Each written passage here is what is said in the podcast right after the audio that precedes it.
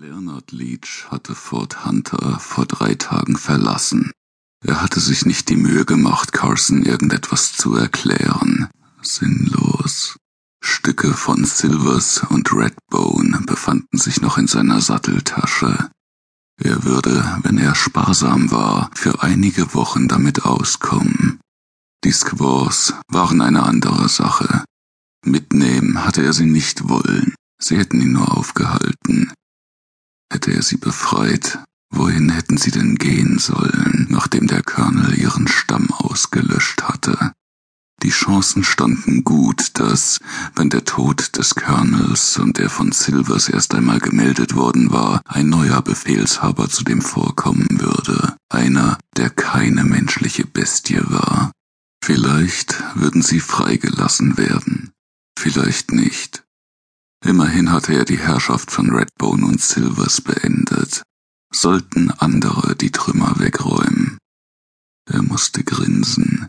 Fast tat ihm das arme Schwein leid, dass das, was von Silvers und Redbone übrig geblieben war, gefunden hatte.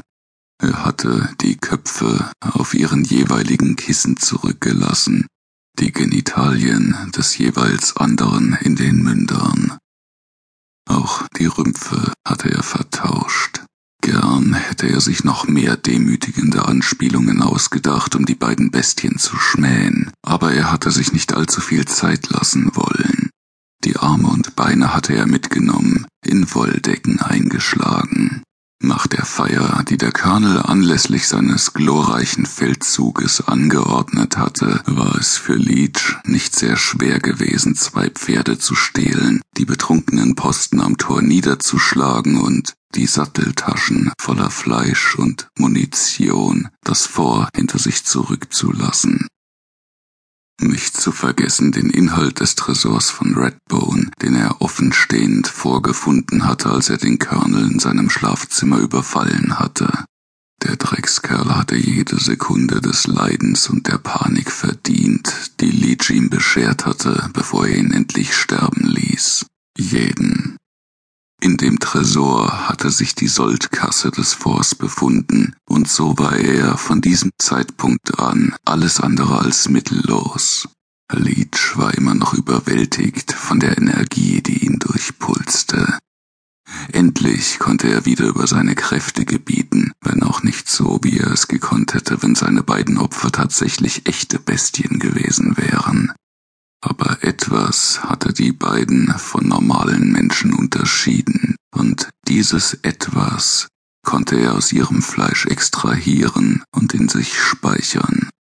Er dachte an die Vision mit den Pferdedämonen. Er hatte das Vielgesicht richtig verstanden. Auch Menschen konnten Bestien sein, und sie konnten ihn sättigen. Zwar nicht so, wie es ein Banshee getan hätte oder ein Werwolf, aber es ging. Eines allerdings war völlig klar.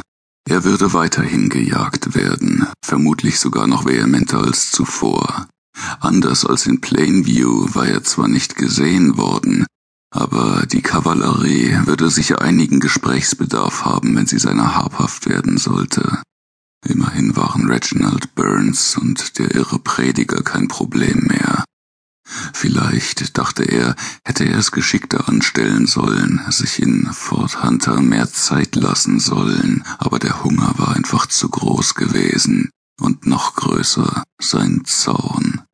Aber es war nun einmal, wie es war, und wenigstens war er endlich wieder unterwegs zur Ostküste, nach Arkham, zur Miskatonic Universität und zu den Antworten, auf die er so sehr hoffte. Der einzige andere Weg, einer Verfolgung zu entgehen, wäre gewesen, jeden einzelnen Menschen im Fort zu töten. Er bezweifelte, dass er dazu in der Lage gewesen wäre, und selbst wenn, Jay Carson und ein paar seiner Leute und auch einige der anderen Soldaten waren in Ordnung gewesen und hatten es nicht verdient, von ihm niedergeschossen zu werden. Auch nicht, wenn sie feige Mitläufer und Duckmäuse waren, oder? Wenn man danach gehen wollte, müsste man beinahe die gesamte Weltbevölkerung ausrotten.